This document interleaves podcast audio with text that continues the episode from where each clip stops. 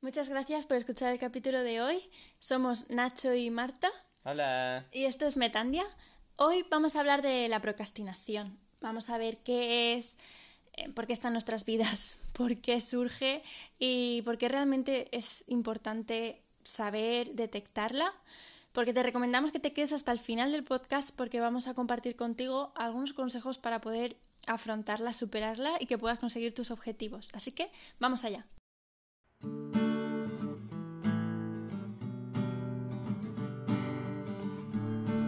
Metandia es un sentimiento evocado en un momento de profundo cambio personal.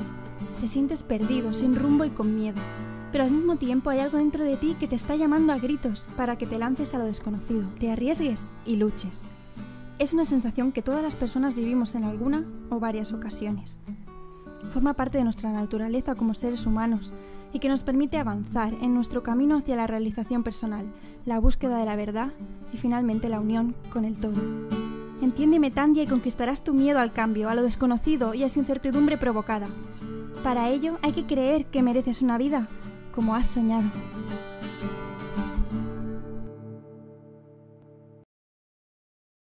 Vamos a empezar hablando sobre qué es. Luego veremos por qué realmente es importante saberlo. Y como hemos dicho antes, veremos al final pues, cómo podemos afrontarlo, detectarlo y realmente conseguir nuestros objetivos y lo que realmente queremos hacer y la procrastinación no nos deja. Así que vamos a empezar. ¿Qué es la procrastinación?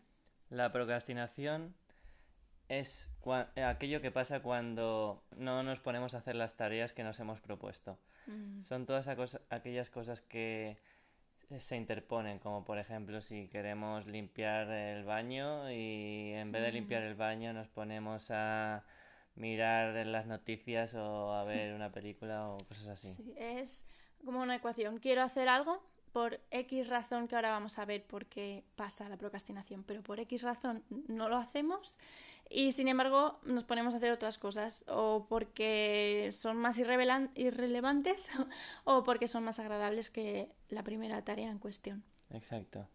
Bueno, vamos a empezar diciendo una de las razones por las que pasa la procrastinación, que se basa en cómo percibimos esa tarea en cuestión. Puede ser que la veamos difícil. Yo con esto me acuerdo de la universidad, em, cuando ponían trabajos, a mí no me pasaba, pero a muchos compañeros no, no, entendía por qué dejaban el trabajo, lo hacían el día de antes de la entrega, ¿no? Y ahora yo lo pienso y pues, y es, yo creo que es porque lo concebían como una tarea difícil. Es decir, mm, se quedaban en el título del trabajo y claro, solo con el título del trabajo a lo mejor puedes pensar, no tengo ni idea de qué hablar sobre esto, no sé de qué va. Claro, la cuestión es que te tienes que sentar a dedicarle unas horas a buscar información para poder hacer el trabajo. Pero claro, a la hora de afrontar la tarea la visualizas como difícil y eso te provoca un rechazo que lo procrastinas hasta el último día.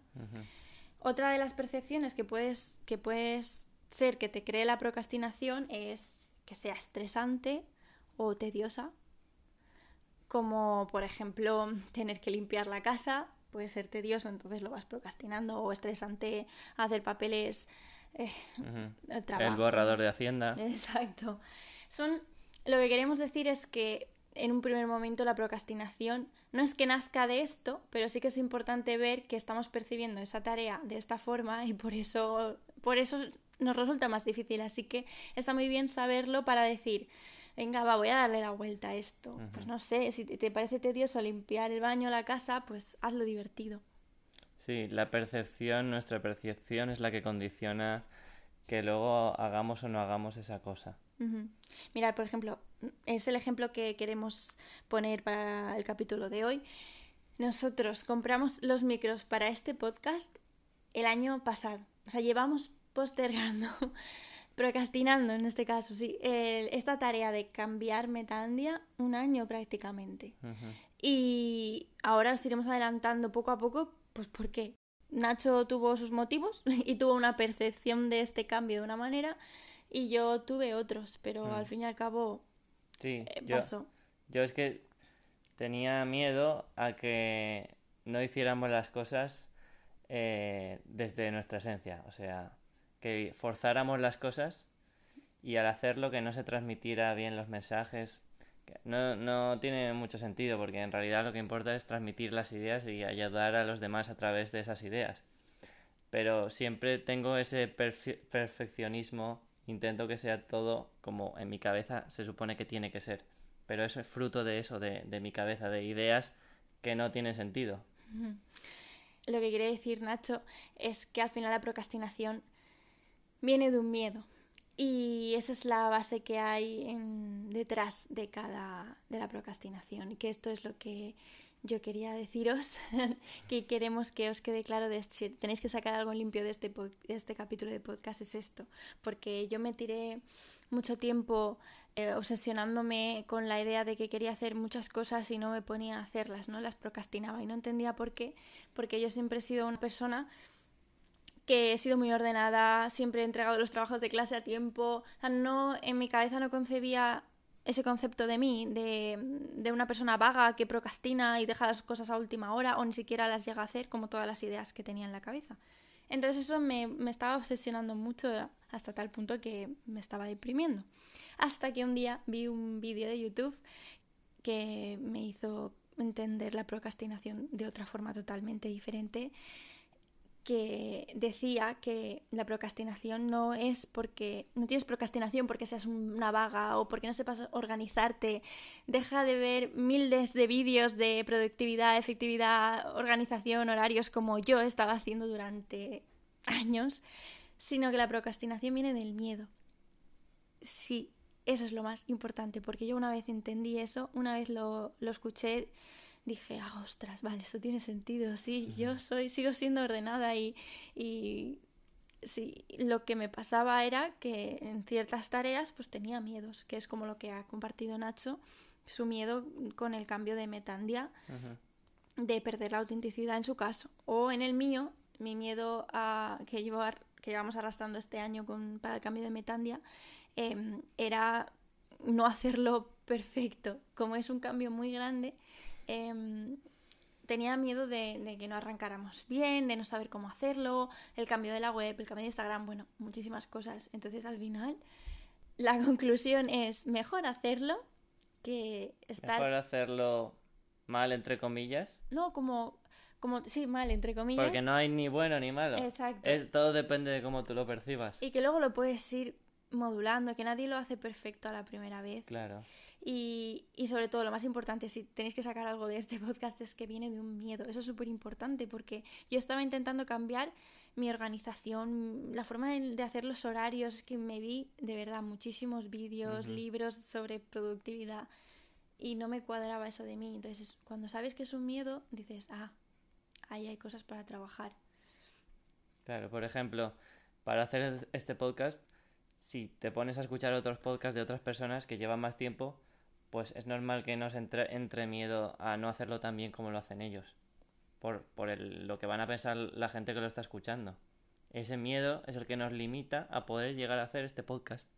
Exacto. Cuando lo entiendes eso, es cuando ya estás preparada para afrontar la, la procrastinación y realmente conseguir hacer esa tarea, ir a pasar por esa situación, X, lo que sea que estés procrastinando. Hablar con esa persona. Exacto, por eso para mí fue tan importante ver ese vídeo, como espero que sea importante para vosotros este mensaje, eh, que es un miedo, entonces es algo que, que puedes afrontar y discutir y como ahora vamos a ver para poder mm, pasar el, la procrastinación. Y una vez lo sabes, lo detectas y lo aceptas, ya puedes trabajar con algo, ¿sabéis? Y bueno, pues esto nos lleva al último bloque del podcast, que es cómo parar la procrastinación. ¿Qué consejos? El primero de todos es el más importante de todos, saber identificar esa resistencia. Ya hemos hablado antes que podemos percibir las tareas de una forma u otra, ¿no? Estresante, difícil. Es un comienzo, pero sobre todo cuando decimos miedo, a mí me pasaba, ¿eh? me decía, yo decía, pero ¿cómo voy a tener miedo a hacer esto si es lo que quiero hacer? ¿Qué, qué, qué miedo? Porque pensamos en miedo como a las arañas, a volar, tal. Pero si te pones a discutirlo, a pensarlo realmente, dices, pues como el ejemplo que hemos puesto de nosotros teníamos miedo a hacer este cambio de Metandia, ¿no? Em, de la empresa entera, pues era un miedo al fracaso o, o, o incluso si puedes ir más allá al al... A no ser profesionales. Sí. Sí. A a muchas es que eso cosas. Da igual, Exacto. en realidad. Sí, sí, que es Porque- mejor intentarlo. Claro. Al final, Es lo que, lo que decíamos en el otro episodio. Todas las personas que han conseguido algo para ayudar a los demás es porque antes se han equivocado muchas veces, se han fracasado muchas veces y han ido aprendiendo del proceso de lo- los errores. Y puede ser que al principio te cueste mucho o estés pensando, vale, vale, me estáis diciendo que lo discuta, que discuta por qué procrastino esta tarea, pero ¿cómo hago eso? no Pues hay una serie de preguntas que, que puedes empezar a tirar. No harás una pregunta y enseguida sacarás el miedo, sobre todo si es tu primera vez que discutes un pensamiento, un miedo o algo. Pero si eres sincera contigo misma y te marcas un tiempo con tu libreta, bueno, en tu libreta o a meditar, en algún momento en que puedas estar sola en una burbuja con tus pensamientos y te pones a preguntarte, em, a ver, vamos a poner un ejemplo de que tienes que hacer una tarea para tu jefe, ¿no? O tu jefa. Y, y es realmente muy importante para ti. Em, ¿Por qué la estás procrastinando? Vale, pues puedes decir, ay, la puedo procrastinar porque quiero que realmente salga muy bien. Vale, pero ¿por qué quieres que salga tan bien? Porque si ¿Ves? no sale bien, igual te imaginas que te van a decir que no eres suficientemente buena, que no Puede. estás a la altura. Por miedo a decepcionar a tu jefe, porque no, imagínate que, que siempre has estado a tope con él y esta es una tarea muy importante y quieres hacerla súper bien y piensas que si la haces mal, mal entre comillas, eh, será una decepción. Pero es que luego al final a veces nos montamos también unas películas porque Siempre cuántas nos veces montamos películas. Cuántas veces ha pasado ay no si hago esto le va a sentar mal a esa persona y luego se lo dices y la otra persona te dice ¿qué dices? ¿Por Y- qué incluso te eso?". dice, no, si es que yo pensaba lo mismo. Sí, sí. Y al final es está todo en tu cabeza. Que esto es un Sí. podcast que es para otro capítulo, pero que tengo muchas ganas que hagamos, Nacho, de, de cómo casi todo lo que nuestras preocupaciones. El 90% de nuestras ideas están originadas por, por el- la percepción de, que tenemos a través del ego, de, Ujú. de todos los miedos, de todas las irracionalidades de, que no, que, de vivir en esta sociedad, porque es que nos reatro- retroalimentamos de todo esto, de con quién estás, también actúa de estas maneras. pensamientos limitantes. O sea que al final, si tú sabes, tienes este conocimiento, sigues indagando, escuchando podcasts como este y tal, vas viendo que hay herramientas y hay conceptos que dices, vale, vale, vale, que a lo mejor todas estas razones, porque a veces nos creemos mucho lo que las razones que nos estamos diciendo en la cabeza, pero si tú sabes que esas no pueden ser que no sean verdad, eh, ya puedes afrontarlas y aceptarlas de otra forma y decir, e incluso esta pregunta es muy clave. Pregúntate, ¿qué es lo peor que puede pasar? Si volvemos a la tarea del jefe o nuestro cambio en Metandia, ¿qué es lo peor que puede pasar? Que a nadie le guste este cambio que estamos haciendo de Pues no hablar del desarrollo nada, personal. No porque pasa nada. volveríamos a intentar corregir cosas para ayudar de alguna manera a las personas. No nos vamos a quedar sin casa, no nos vamos a quedar sin nada. Es, es algo que vale la pena, incluso si te tienes que sentar a escribírtelo. ¿Qué es lo peor que puede pasar si la tarea que le tengo que entregar al jefe la hago mal? Mal Exacto. para, para ti o- y para él. Imagínate que él te dice que está mal. Ujú. ¿Qué es lo peor que puede pasar? Incluso si llegas a decirme, me, me despide. Muy bien, pues si dices que te va a despedir, ¿qué, va qué es lo peor que puede pasar si te despide? No vas a volver a encontrar trabajo, te va a costar. Si- Sigue ahí hasta que acabes encontrando un pensamiento alternativo, uno que te realmente te sea útil. Sí, quitarte ese miedo, Hmm. en realidad, a través de esas preguntas. Imaginarte en situaciones eh, en las que tú piensas lo peor, te pones en lo peor, pero consigues darte cuenta de que no es el fin del mundo. O sea, aunque Exacto. sea lo peor que te puedas imaginar, que estés cómodo. Porque si tú piensas que al, al final lo, lo único que necesitamos es respirar, comer y dormir, todo lo demás son preocupaciones irracionales. No, y, que mm, esto creo que lo decía Rafael Salandreu en uno de sus libros, em, que a cuando te visualizas pasándolo mal, o sea, lo peor que puede pasar, que tú crees que puede pasar, hay un clic en ti, porque a veces el, realmente el miedo que tenemos es el no saber.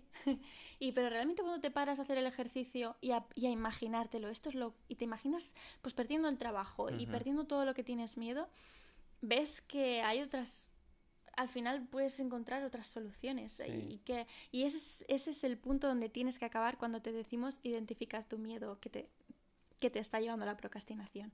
Tienes que acabar con un pensamiento que realmente te motive a hacer esa tarea. Porque dices, vale, si sale mal, me va a pasar esto, esto, esto, esto. Y puede ser que me dé miedo hacer esto, esto, esto, esto. Pero... Yo lo hago porque... Porque me va a servir y porque si lo hago y sale bien, que eso siempre nos lo dejamos aparte, pero ¿y si sale bien? Escríbetelo también.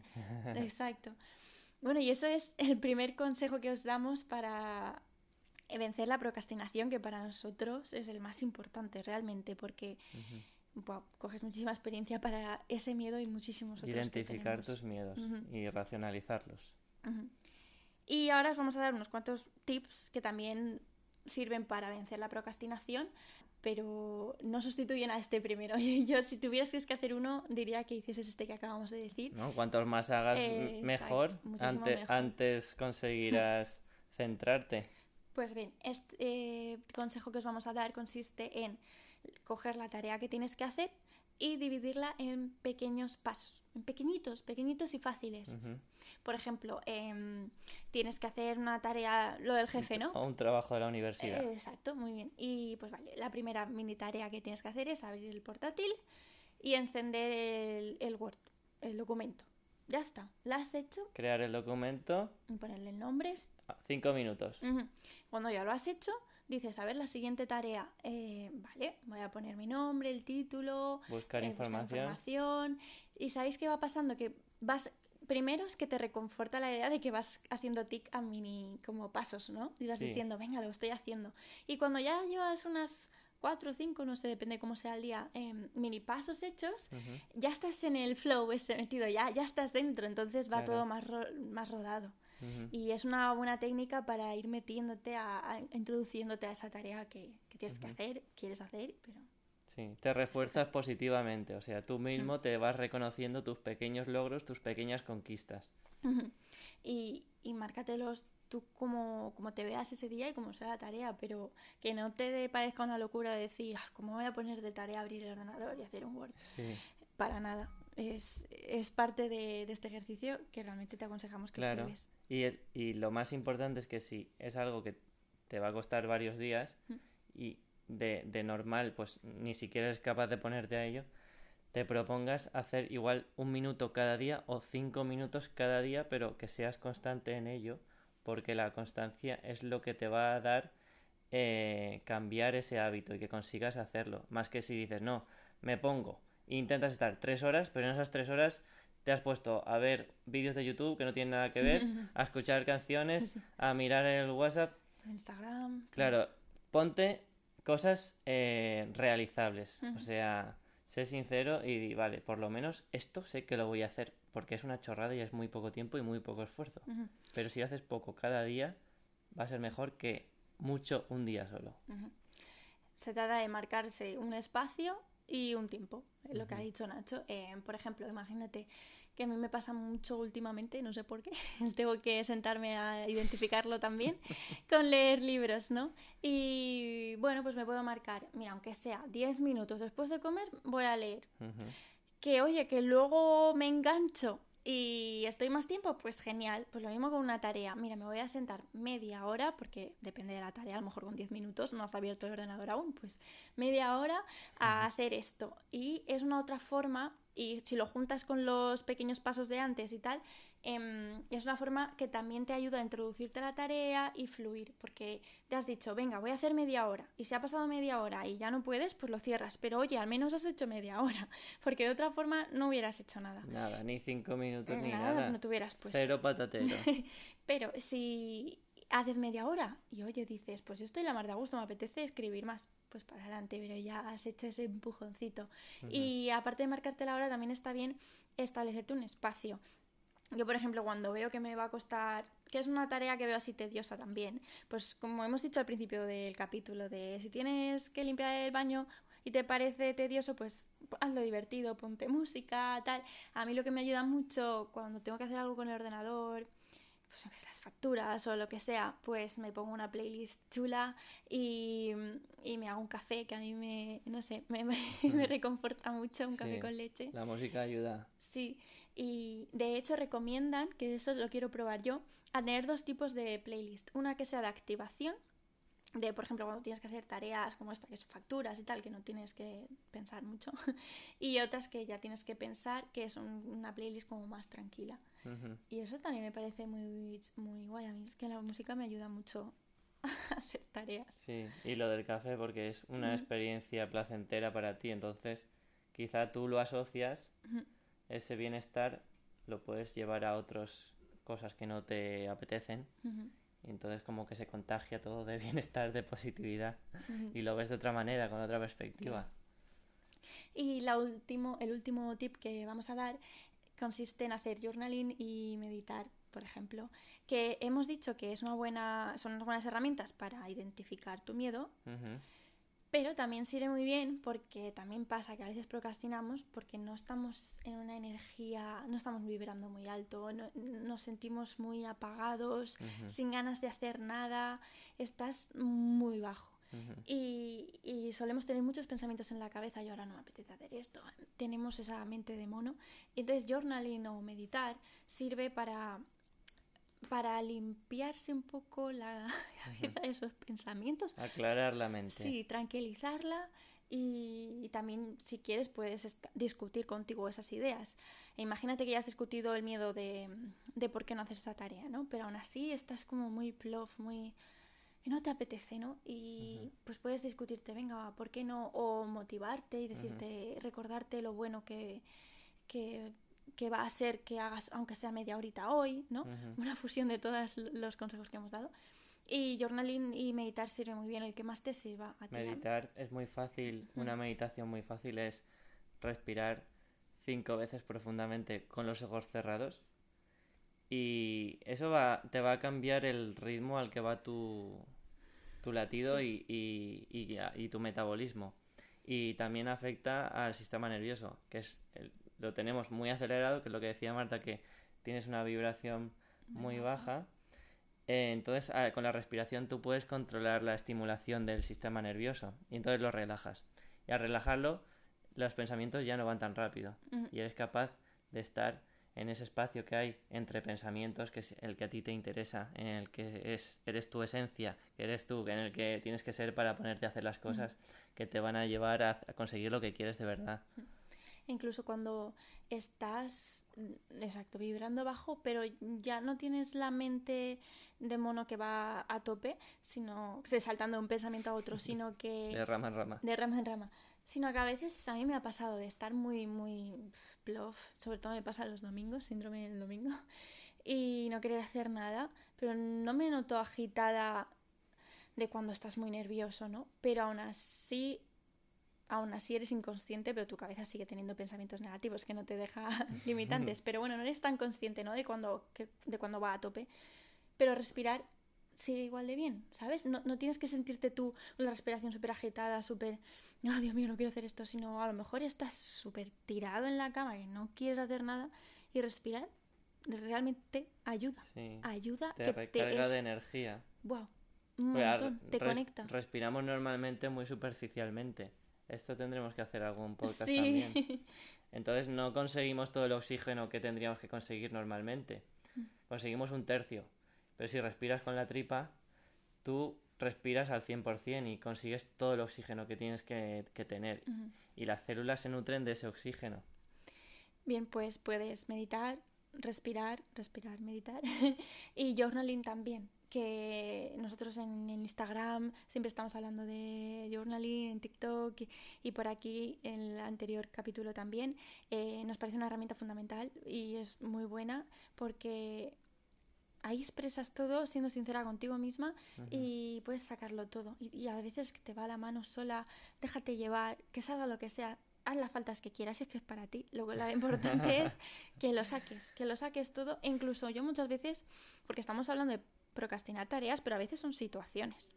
Que tienes que ir a un sitio y dices, no me apetece nada. Y a mí me ha pillado eso en mitad calle o en una cafetería haciendo tiempo para ir a esa situación, a ese lugar, y me he sacado mi libreta y, ahí estaba yo con mi café escribiéndome, venga Marta, pero ¿por qué no que te quieres ir? A ver, ¿qué es lo peor que puede pasar? Vale, porque está esta persona, bueno, no pasa nada. O sea, yo ahí, como si estás hablando sola, pero al escribirlo, no sé, ayuda muchísimo el journaling en ese sentido, bueno, en todos. y otra cosa importante que yo quería decir es que igual puede ser que esa cosa que queramos hacer en realidad la hacemos por, pues, por otras personas, en realidad, y no lo hacemos porque nosotros queramos en el fondo o porque sintamos que, es importante para nosotros. Porque vivimos en una sociedad en la que al final nos influenciamos mucho los unos a los otros, tenemos mucho miedo a, a los demás a que nos señalen o a que a sentirnos eso, a quedarnos solos y acabamos haciendo cosas que en realidad no queremos. Y es importante también analizar si tú estás haciendo eso desde tu esencia porque tú lo sientes, porque sientes que es lo que a ti te llena de verdad, lo que te va a hacer ayudar a otras personas, o no, o si lo estás haciendo porque la sociedad te lo pide. Cuando hagas la, la identificación de la resistencia, ¿no? de ese miedo de que te está haciendo procrastinar, puede ser que te que llegues a esto, es decir, vale, es que, es que esto no es lo que quiero hacer. Y eso me parece un tema muy interesante que seguro que lo vamos a tratar en un, en un capítulo de, de conseguir tus propósitos y realmente saber qué es lo que quieres hacer con tu vida. Exacto. Y no lo que otros te han dicho, aunque tú creas que, que te lo estás diciendo tú. Porque al final te vuelves loco tú mismo.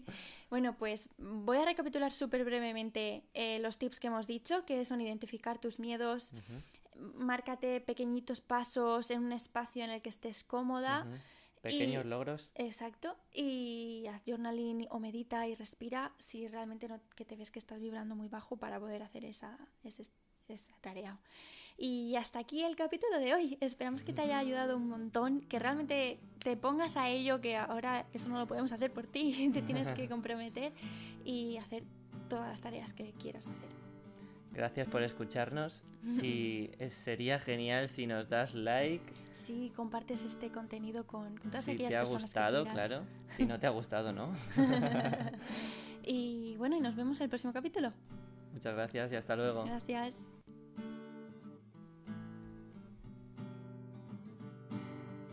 Entiéndeme, Tandia, y conquistarás tu miedo al cambio, a lo desconocido y a su incertidumbre provocada. Para ello hay que creer que mereces una vida como has soñado.